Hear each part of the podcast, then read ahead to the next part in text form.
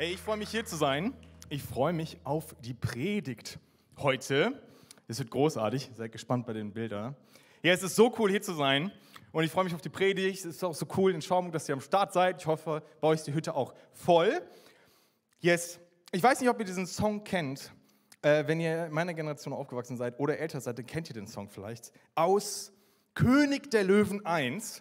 Und ich singe den kurz zum Einstieg. Und falls ihr den Song kennt, steigt einfach gerne mit ein, okay? Komm mal, komm mal, okay. Der Song geht Hakuna Matata, diesen Spruch sag ich gern. Hakuna Matata gilt stets als modern. Es heißt, die Sorgen bleiben dir immer fern. Keiner nimmt uns die Philosophie, Hakuna Matata. Yes, kennt ihr den Song? Danke, danke. Yes, ich hoffe, ihr kennt den Song und ich freue mich, wenn ihr jetzt alle einen Ohrwurm davon habt, der dich die nächste Woche begleitet. Ein großartiger Song aus König der Löwen, oder? Eine etwas absurde Situation in dem Film. Ein kleiner Löwe trifft auf ein Wildschwein und ein ähm, weiß ich nicht, weißt du es? Was war das? Erdmännchen, genau. Und dann singen sie gemeinsam diesen Song und singen ihre Sorgen weg.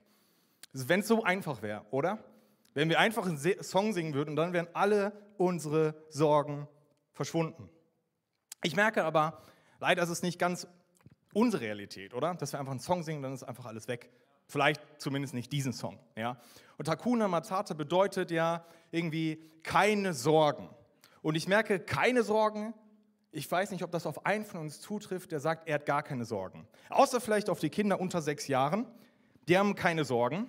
Ihre Sorge ist wahrscheinlich nicht mal, dass es nichts zu essen gibt, weil sie wissen, Mama kocht bestimmt irgendwas Gutes. Ihre Sorge ist vielleicht irgendwann, dass das Glas Nutella zu Ende sein könnte und es dann nicht am Folgetag ein neues gibt. Aber große Sorgen, wir haben alle eigentlich auch größere Sorgen. Wir haben vielleicht finanzielle Sorgen, darauf, wie wir jetzt gerade mit dieser Situation umgehen sollen mit Inflation und so weiter. Wird das Geld reichen oder ist am Ende des Geldes noch ganz viel Monat übrig? Wie ist es mit meinem Beruf? Wird sich das weiterentwickeln? Werde ich da irgendwie Erfolg haben? Werde ich meinen Beruf behalten können? Wie ist es im Bereich Partnerschaft? Vielleicht machst du dir Sorgen um deine, um deine Beziehung, um deine Ehe und merkst, boah, irgendwie, es kriselt da gerade, es läuft nicht so gut, wir merken, wir haben immer wieder Konflikte. Vielleicht wünschst du dir auch gefühlt mehr als alles andere in der Partnerschaft, aber irgendwie passiert da nichts.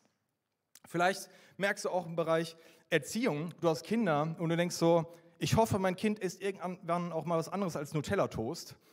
Oder du machst dir Gedanken darüber, wie es irgendwie positiv geprägt werden könnte.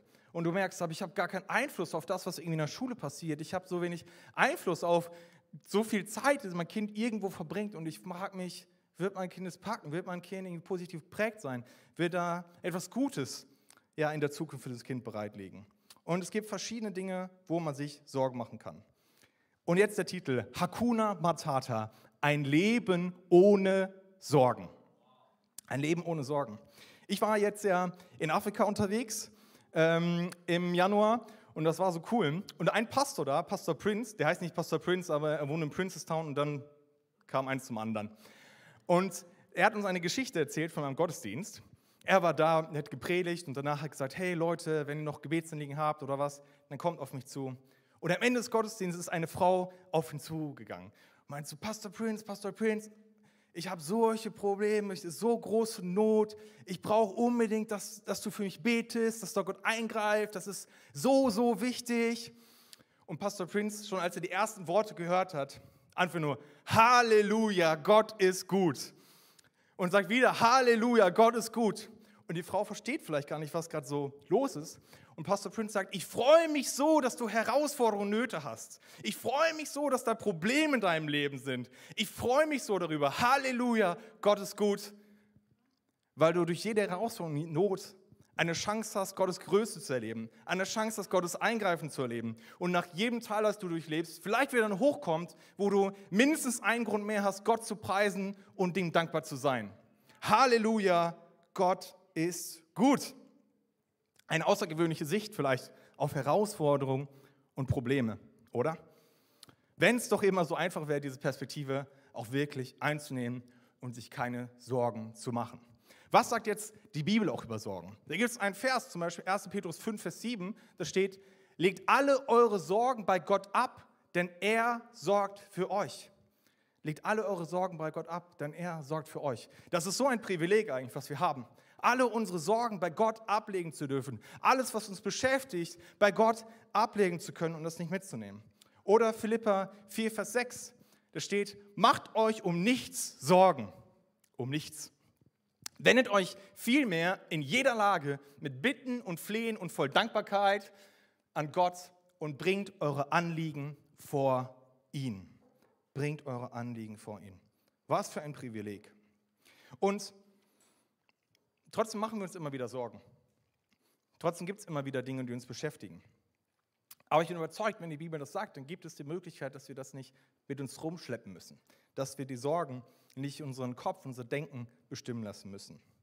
Und ich glaube, was darin entscheidend ist, ist mit auch unser, unser Blick auf die Herausforderungen. So wie Pastor Prince einen ganz anderen Blick auf Herausforderungen hatte, als die Frau, die zu ihm gekommen ist. Und eine Situation, die ich euch mit hineinnehmen möchte, ist die Situation ähm, vom Volk Israel, wo sie vor einer großen Herausforderung stehen und äh, es zwei Lager gibt, die eine komplett unterschiedliche Sicht auf die Situation haben. Ich möchte noch kurz beten. Herr Jesus, ich danke dir für den Gottesdienst, ich danke dir für den Sonntag, ich danke dir, dass du diesen neuen Tag geschaffen hast, dass wir dir begegnen dürfen. Und ich bete jetzt für die nächste knapp halbe Stunde, ich bete, dass wir einfach von deinem Wort ergriffen sind, von deiner Liebe ergriffen sind, von deiner Fürsorge. Ich bete, dass es ein, ein Gottesdienst ist, dass eine halbe Stunde und Stunde ist, wo wir all das, was uns beschäftigt und all unsere Nöte und Sorgen an dich ablegen können. Ich bete, dass es eine Zeit ist, wo wir dir begegnen. Amen. Amen. Yes. Steigen wir ein in die Story. In 4. Mose ist das 13, 14. Und es geht aber eigentlich schon 12 oder so ein bisschen los. 13, 14. Was ist die Situation? Die Situation ist folgende. Das Volk Israel war lange Zeit in der Sklaverei in Ägypten. Dann kam irgendwann Mose und hat das Volk aus der Sklaverei befreit, indem, es, indem er zehn krasse Plagen über das, über das Land Ägypten irgendwie gesendet hat. Und dann sind die rausgezogen und dann sind die durchs Schilfmeer durchgegangen. Und dann hat Gott hat das Meer vor denen geteilt und hinter ihnen wieder geschlossen. Und dann ist das Heer der Ägypter in diesem Schilfmeer ertrunken. Und es gibt, es gibt ja Leute, die sagen, das Schilfmeer, das war doch nur eine Pfütze. Das ist doch nicht so ein Wunder, dass sie da durchgegangen sind. Das war so knöcheltief vielleicht oder knietief. Das dauert vielleicht lange, ist ein bisschen lästig, aber auch nicht schlimmer als eine Wattwanderung.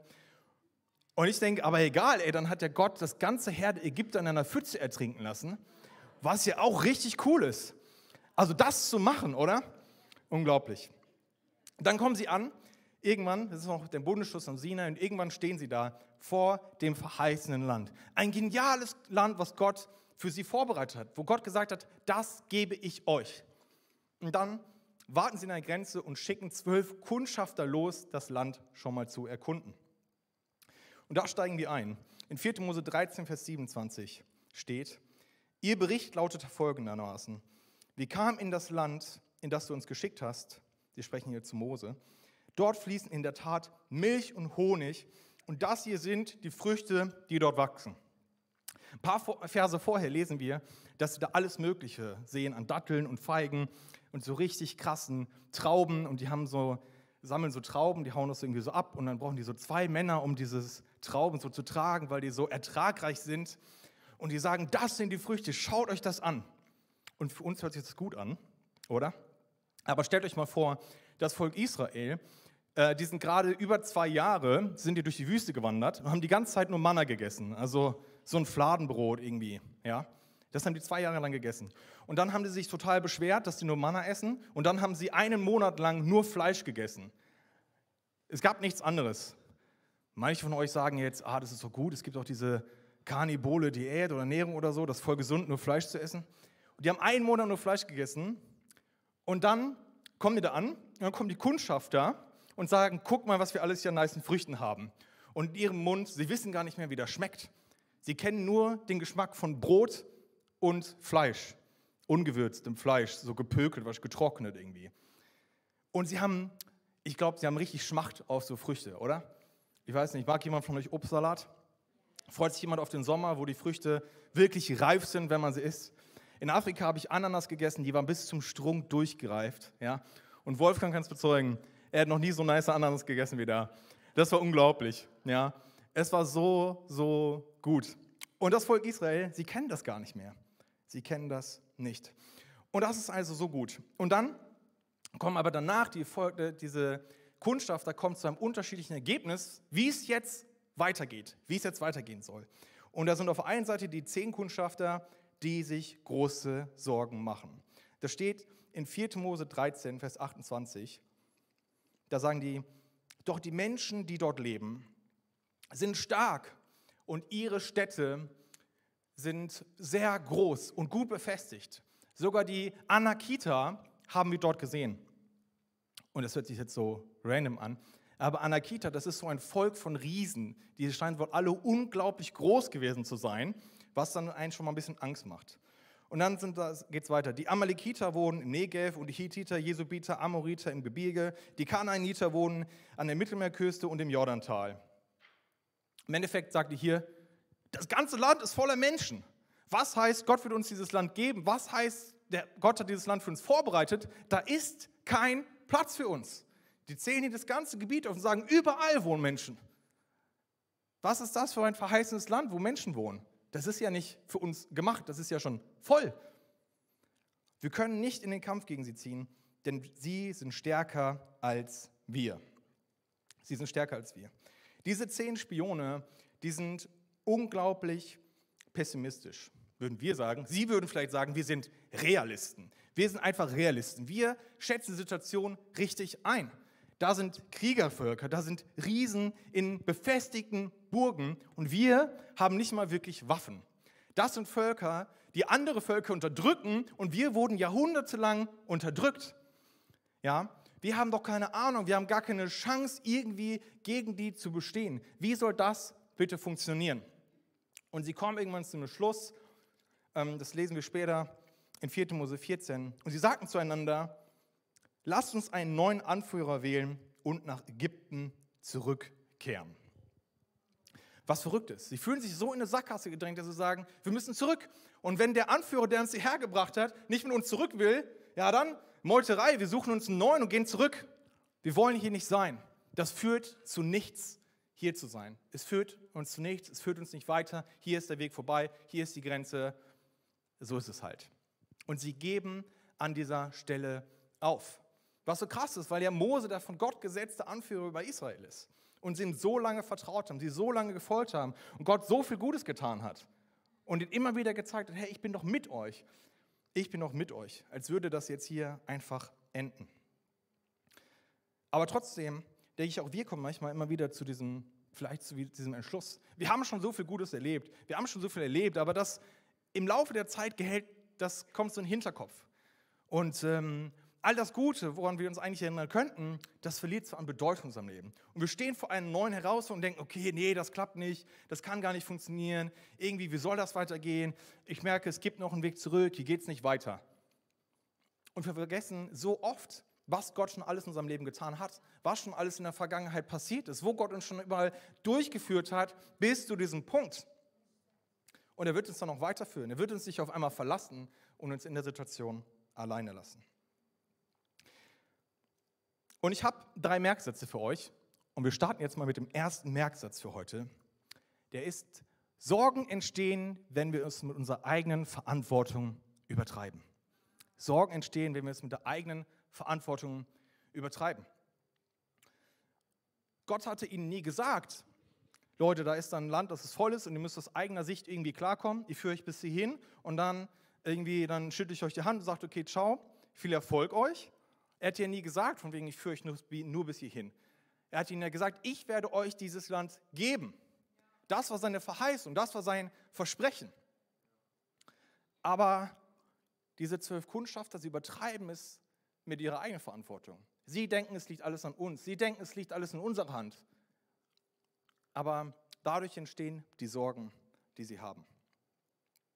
Auf der anderen Seite stehen die, die zwei Kundschafter, Josua und Kaleb. Und sie haben auch das Gleiche gesehen. Sie haben das gleiche Land gesehen. 40 Tage sind die mit anderen Zähnen da durchgezogen. 40 Tage lang haben sie sich gefreut, endlich etwas anderes zu essen als Brot oder Fleisch. Sie haben Früchte genossen, sie haben es probiert und haben gemerkt, boah, das ist so, so, so ein gutes Land. Und dann kommen sie zurück und sie kommen einer anderen Sicht. Sie sagen, das steht in 4. Mose 14, 7 bis 9, das Land, das wir durchwandert haben und ausgekundschaftet haben, ist sehr gut. Und wenn der Herr es gut mit uns meint, wird er uns in dieses Land bringen und es uns geben. Ein Land, in dem Milch und Honig überfließen. Und Milch und Honig ist schon besonders, weil Milch, die hatten damals nicht so Kühe wie wir hier in Deutschland, die irgendwie eine Kuh produziert irgendwie 40 Liter am Tag und muss zweimal am Tag gemolken werden, damit die irgendwie nicht daran stirbt, sondern da produziert halt so eine Kuh vielleicht zwei Liter, wenn es eine gute ist. Und dass dann Milch überfließt, ist total ungewöhnlich. Und auch Honig, ihr wisst ja, wir haben jetzt einen Imker in der Kirche. Und Honig, da produzieren vielleicht ein Volk, produziert, wenn es gut läuft, 10 Kilo Honig im Jahr, oder? Ungefähr. Ja? Ähm, aber wenn es dann überfließt, so 10 Kilo Honig, das hört sich viel an, aber aufs Land gerechnet, das geht schon viel weg.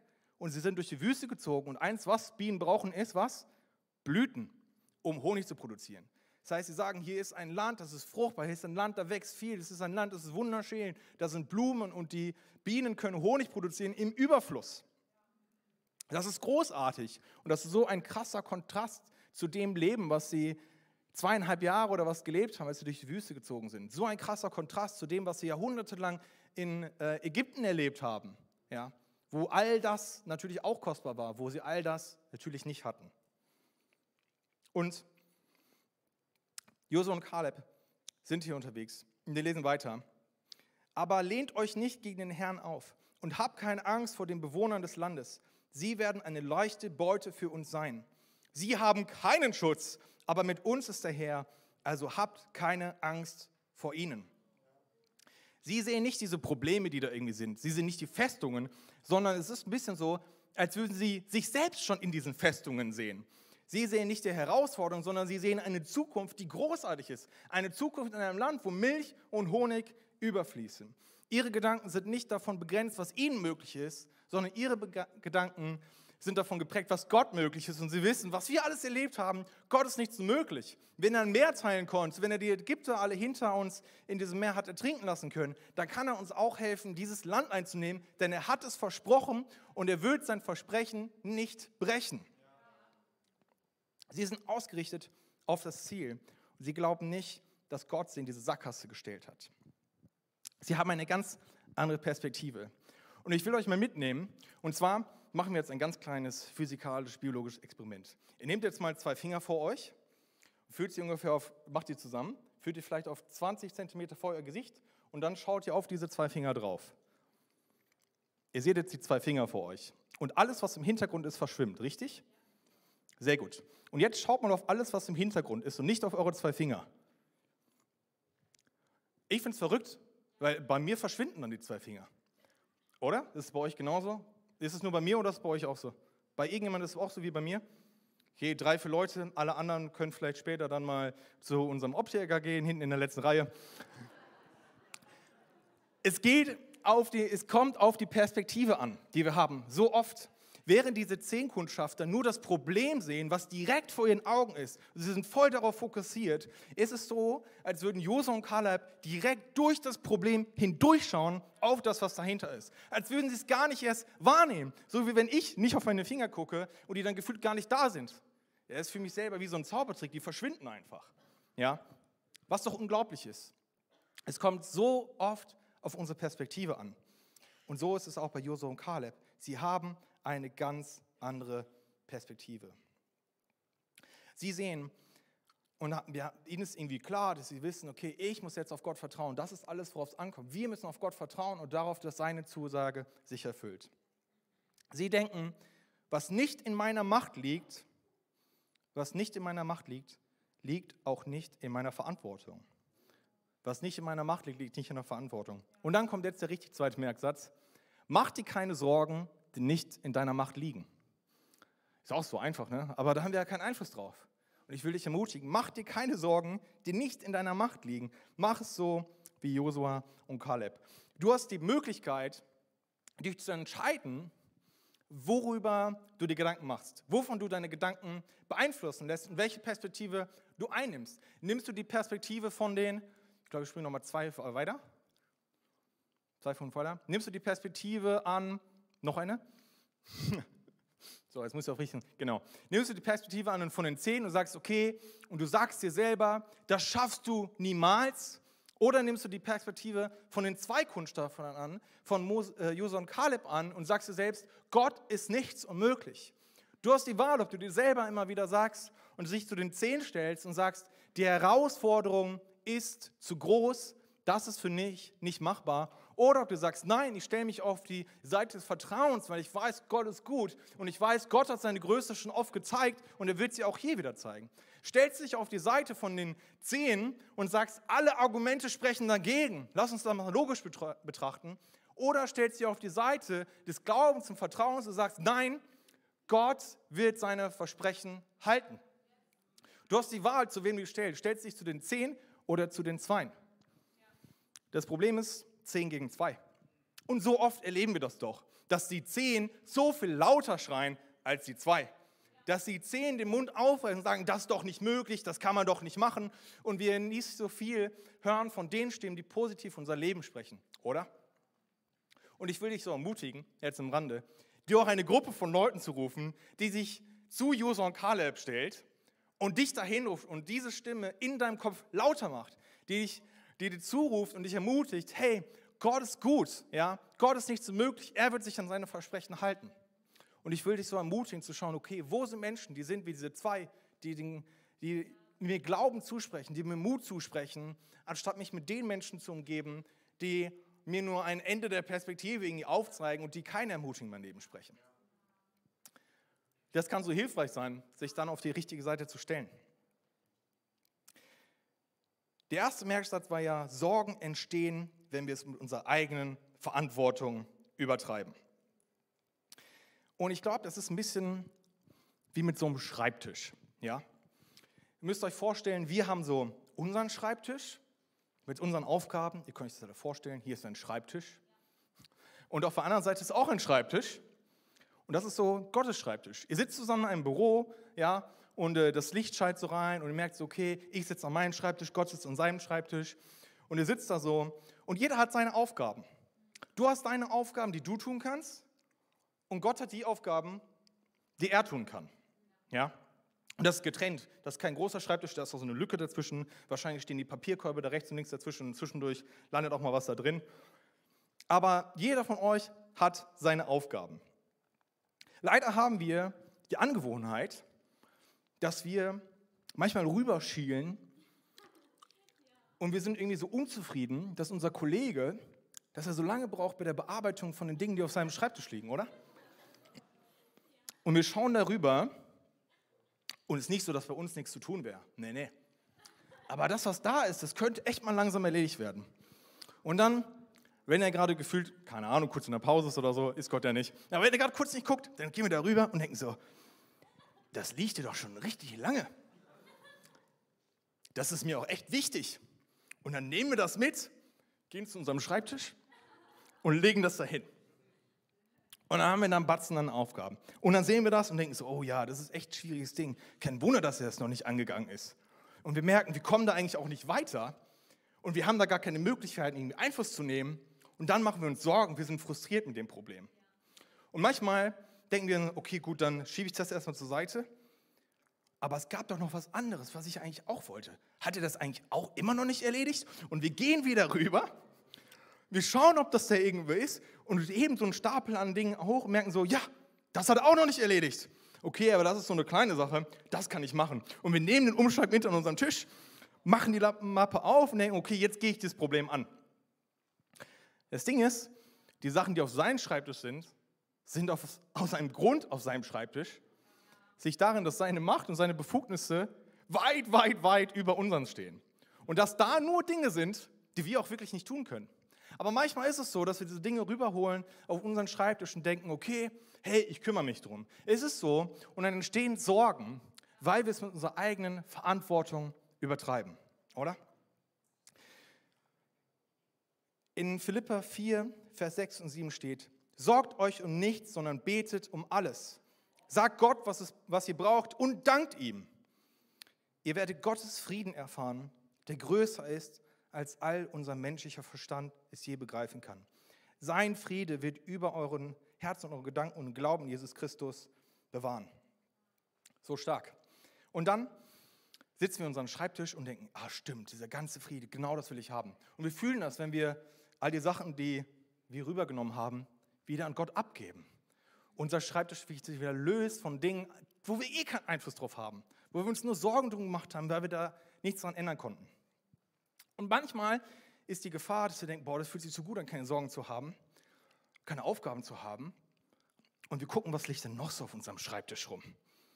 Und dann nehmen wir nach und nach eine Aufgabe nach der anderen und packen das einfach bei Gott hin. Packen das einfach bei Gott hin, bis unser Schreibtisch komplett leer ist. Und dann fühlt sich das gut für uns an. Wir denken, okay, wir haben nichts mehr zu tun, jetzt alles in Gottes Verantwortung. Unser Schreibtisch ist leer. Ja, wir sitzen von Montags bis Freitags da und denken, schade, irgendwie kommt nichts für mich. Irgendwie ist mein Schreibtisch die ganze Zeit leer. Ich kann gar nichts tun. Gott, da musst du aber auch jetzt mal irgendwie zeigen, was du kannst. Und die Gefahr ist, dass wir unsere Füße hochlegen und sagen, Gott hat ja gesagt, ich soll mir keine Sorgen machen, er wird mich schon versorgen und wir die ganze Verantwortung an Gott abschieben. Aber Josua und Kaleb machen das nicht. Ja, sie sitzen ja nicht vor der Grenze, denken so, okay, stimmt, ja, das Land ist voll, alles klar. Dann lass mal Folgendes machen, lass mal alle unsere Klappstühle auspacken, lass mal die Liegestühle rausholen, lass mal die Sonnenschirme aufstellen, lass mal unsere Kaipis schlürfen und dann auch warten, dass Gott das Land für uns komplett freiräumt. Dass da nichts mehr ist, ja. Lass uns mal darauf warten, dass Gott irgendwie wie durch ein Wunder alle Völker, dass sie alle verschwinden. Lass uns darauf warten, dass wir dann in dieses Land einmarschieren und dann duftet es schon überall nach frisch geröstetem Kaffee oder frisch aufgebrühtem Kaffee. Die Brötchen sind warm. Das Obst ist frisch geschnitten, so bereit mit so Häppchen und sind so kleine Pika dran. Und dann kann ich das einfach so essen, weil Gott das Land so für mich vorbereitet hat. Und ich gehe dahin und dann sind auf dem Boden sind so Wegweiser und ich weiß genau, welches das Haus ist, was Gott für mich hat. Und dann gehe ich da rein und denke so, das ist in meinen Lieblingsfarben eingerichtet.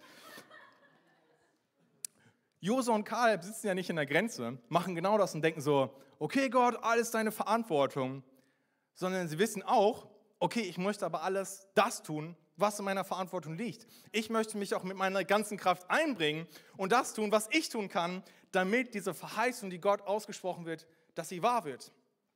Dass sie wahr wird. Ja? Und das ist der dritte Merksatz.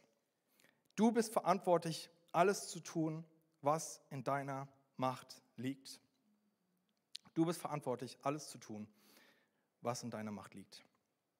Ich glaube, manchmal ist es so wichtig zu unterscheiden, was liegt auf Gottes Schreibtisch und was liegt eigentlich auf meinem Schreibtisch. Weil Gott uns auch berufen hat, einen Unterschied zu machen. Wir haben ja, das ist ja so gut, wir haben ja die Möglichkeit, etwas zu tun. Ja? Und wir haben den Schreibtisch ja nicht nur, um unsere Füße darauf abzulegen, sondern wir haben den Schreibtisch auch, um daran zu arbeiten. Und wir dürfen die Dinge, die Gott auf unseren Schreibtisch legt, dürfen auch sichten und können schauen, okay, was können wir machen? Vielleicht gibt es manchmal Probleme, wo man merkt, okay, das ist ein dicker Akte, okay, ein paar Sachen davon kann ich machen, ein paar Sachen davon, okay, Gott, das musst du machen, das legen wir bei ihm hin, ja, und das ist auch gut. Aber zu überlegen, okay, was kann ich auch tun?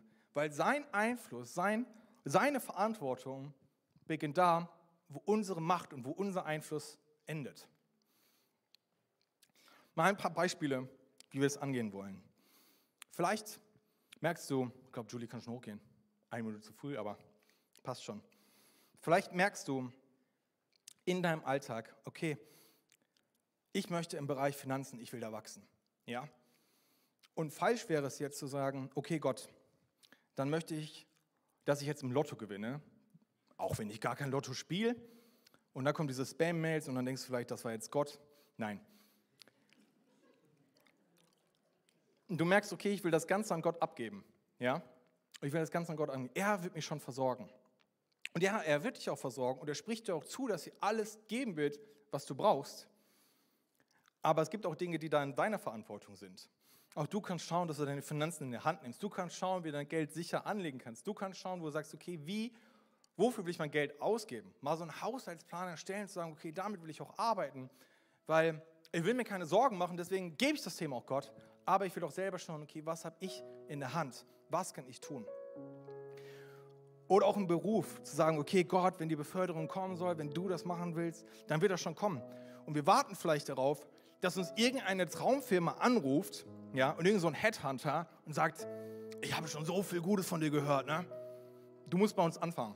Sag mir nur, was du willst und du kriegst es. Das ist vielleicht manchmal unser Wunsch, unsere Traumvorstellung. Aber die Realität ist, auch wir haben Dinge, die wir tun können. Auch wir haben Dinge, die in unserer Verantwortung liegen. Angefangen vielleicht damit, mal Bewerbungen zu schreiben. Ja? Und vielleicht die Bewerbungen mal gegenlesen zu lassen von einer anderen Person. Ja? Angefangen damit, dann vorbereitet zum Bewerbungsgespräch zu gehen, am besten noch ein gepflegtes Äußeres zu haben und sich die Zähne zu putzen. Kommt immer gut an. Es gibt Dinge, die da in unserer Verantwortung liegen. Ja?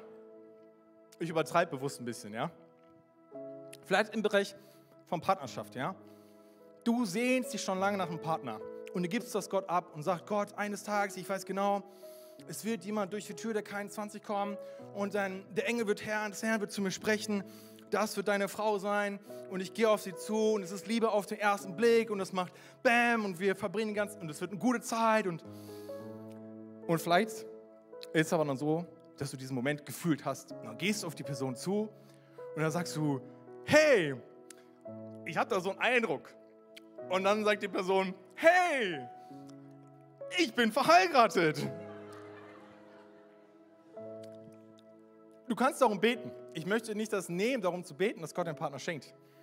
Aber ich möchte dich auch ermutigen, zu über nachdenken, okay, was kannst du tun? Auch da, angefangen mit gepflegtes Äußeren, kommt immer gut, ja. Es gibt diesen Vers, der Mensch sieht, was vor Augen ist, Gott aber sieht das Herz an. Das Gute ist, Gott sieht das Herz, aber wir sind alle Menschen und wir sehen auch, was vor Augen ist. Ja? Das ist die zweite Wahrheit dieses Bibelverses. Mach dir ruhig Gedanken darum, wie du auftrittst. Und wenn du nach einem Partner suchst und du merkst, irgendwie, keine Ahnung, ich habe die letzten sechs Jahre keine neue Person kennengelernt, dann lernt vielleicht neue Personen kennen. Ja? Vielleicht ist auch das der Punkt, zu sagen, okay, was ich in meiner Verantwortung möchte tun. Ja? Ich möchte nicht absprechen, dass wenn du all das tust, du sagen, da tust du nicht genug. Ich möchte dann ermutigen, natürlich sagen, ja, ich bete natürlich weiter und ich glaube weiter und ich habe Hoffnung. Aber nicht die Verantwortung, die vielleicht bei dir liegt, ganz abzutreten. Oder im Bereich, du bist, du bist in einer Beziehung, du bist in einer Partnerschaft, du bist in der Ehe und du merkst, oh, es kriselt, ist nicht so gut. Ja, ich bete so, dass du dein Wunder tust. Ich bete so, dass mein Gegenüber sich verändert, dass sich mein Ehepartner verändert, weil der bringt immer so viel Probleme mit an den Tisch und das ist sowieso die Krise und keine Ahnung. Anstatt mal zu schauen, was vielleicht auch in deinem Einflussbereich liegt. Wo du vielleicht Dinge hast, die du persönlich angehen kannst.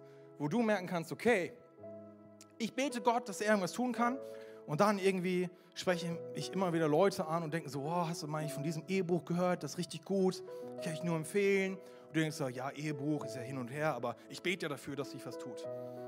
Aber auch du hast vielleicht die Möglichkeit, Dinge zu tun. Du hast die Möglichkeit zu sagen, gut, ich will daran investieren, ich will Bücher lesen, ich will auch gut, ich will vielleicht in eine Therapie gehen und ich will Dinge aufarbeiten, die mich davon abhalten, eine gute und gesunde Ehe zu bauen. Es gibt bestimmt auch Dinge, die du tun kannst, um einen Unterschied zu machen und die auf deinem Schreibtisch liegen. Oder auch im Bereich Erziehung. Ja? Klar, wir haben nicht bei allen Möglichkeit, irgendwie die auf eine gute Bahn zu bringen. Ja? Ich habe noch keine Kinder, aber ich bete jetzt schon dafür, dass es, dass es ihnen großartig gehen wird. Und ich bete für die Eltern meiner, äh, der Freunde meiner zukünftigen Kinder, dass sie eine gesunde Ehe haben. Ja? Weil ich möchte, dass es ihnen wirklich gut geht. Und all das gebe ich an Gott ab.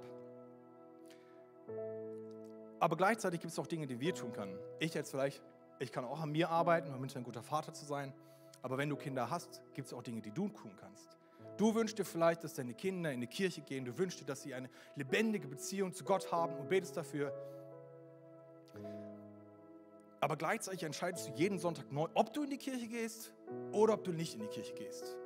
Du hast dich schon das dritte Semester in Folge nicht zu einer Kleingruppe angemeldet, aber willst gleichzeitig deinen Kindern erzählen, wie wichtig es ist, gute Freundschaften zu haben.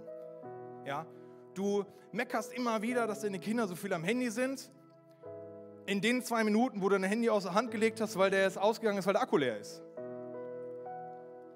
Es, ich übertreibe vielleicht, aber vielleicht auch nicht. Es gibt so viele Dinge, die auch du tun kannst, die in deiner Verantwortung liegen, wo du ein gesundes Vorbild sein kannst. Du wünschst dir, dass die Kinder eine Beziehung zu Jesus pflegen.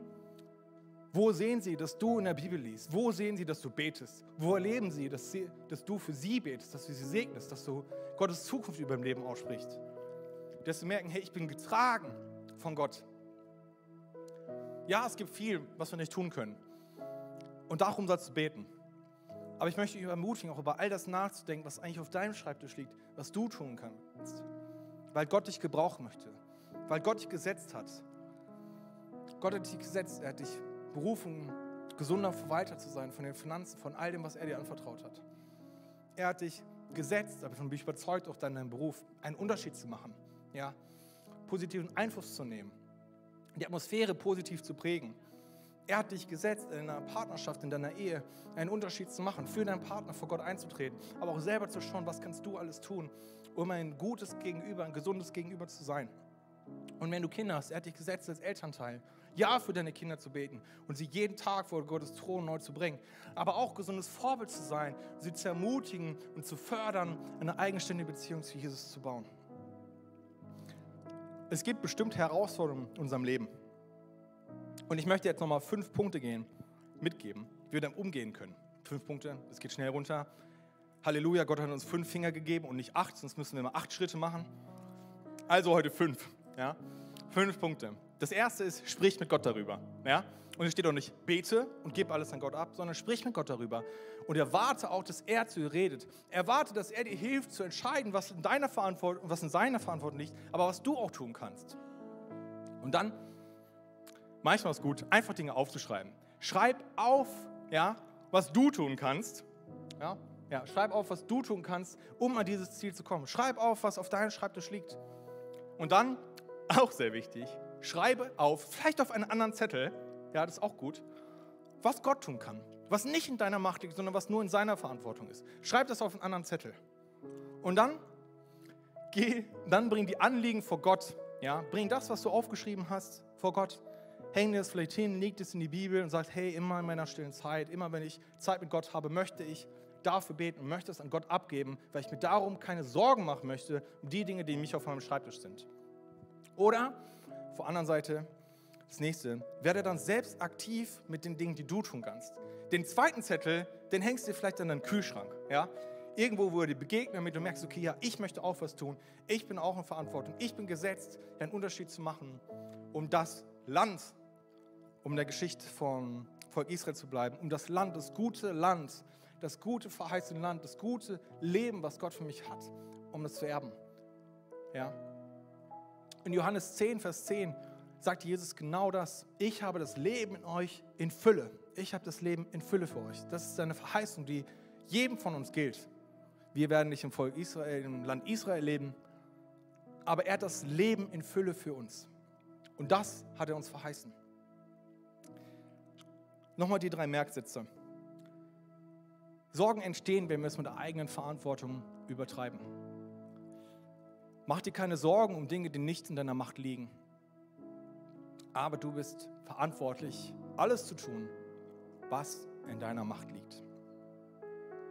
Und ich jetzt noch mal, möchte jetzt noch kurz beten und die Band kann schon mal vorne kommen und dann gehen wir gleich nochmal in einen Song.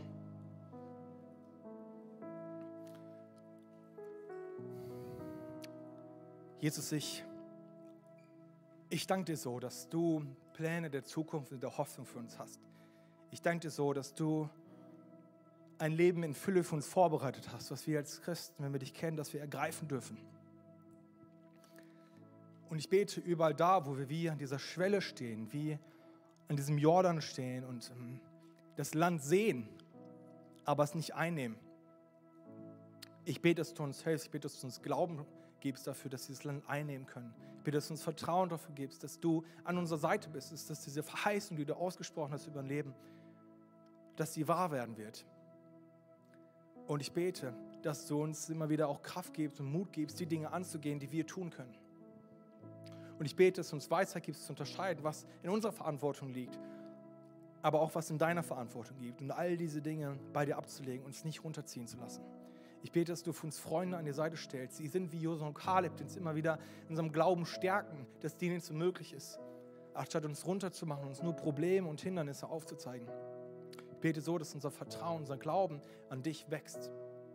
Und darin, ja, dass du gute Pläne für uns hast. Jetzt lass uns mal gemeinsam mal singen.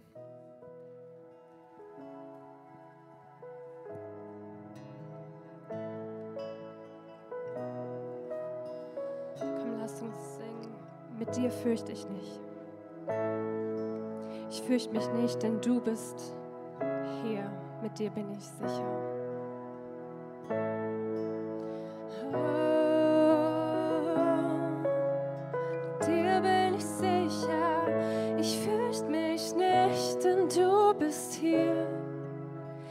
Dir bin ich sicher, dich erschüttert nichts, auch wenn alles bebt. Mit dir sing ich lauter, ich fürchte mich nicht, denn du bist hier. Mit dir bin ich sicher, dich erschüttert nichts, auch wenn alles bebt. Mit dir sing ich lauter, ich fürchte mich nicht, denn du bist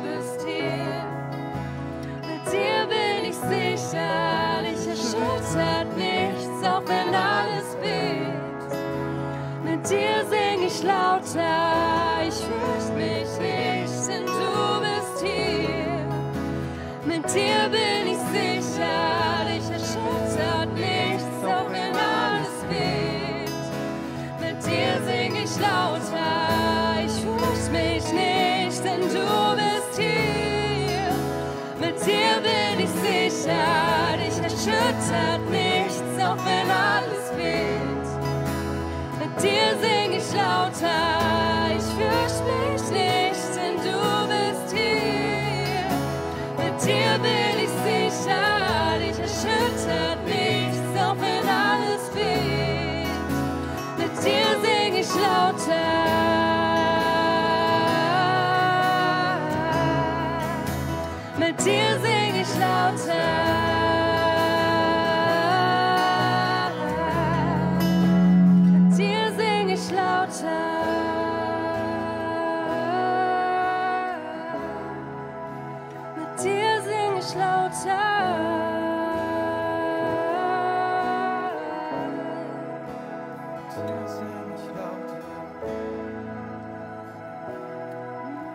Vielleicht bist du hier und du stehst in diesem Moment und du merkst auch, okay, du stehst vielleicht so an der Grenze.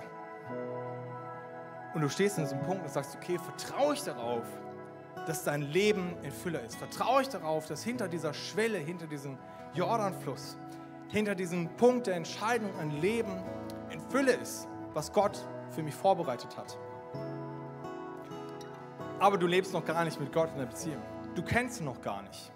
Da möchte ich dich jetzt gleich in diesem Moment ja einladen, Gott dein Leben zu geben und dieses Leben in Fülle, was er für dich vorbereitet hat, das zu ergreifen.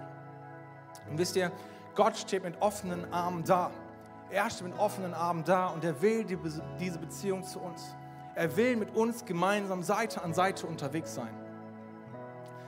Alles, was uns davon trennt, sind wir.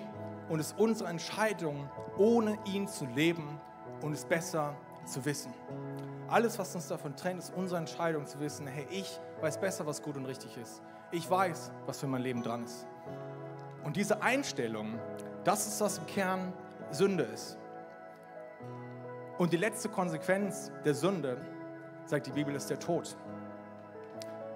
Aber das Gute ist, dass Jesus Christus auf die Welt gekommen ist und dass er diese letzte Konsequenz der Sünde auf sich genommen hat und für uns gestorben ist, damit wir hier im Hier und Jetzt das Leben haben können, was er für uns vorbereitet hat. Aber dass wir auch in Ewigkeit das Leben leben dürfen, was er für uns hat, was er für uns hat.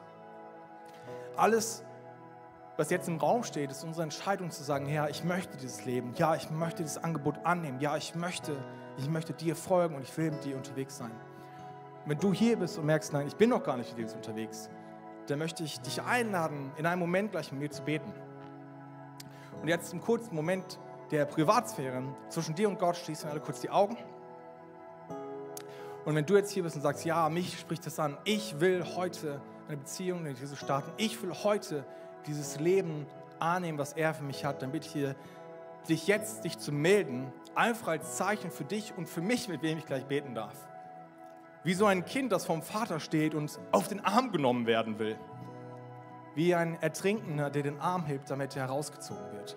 Wenn du hier bist und diese Entscheidung treffen möchtest, dann heb doch jetzt deine Hand. Heb doch jetzt deine Hand.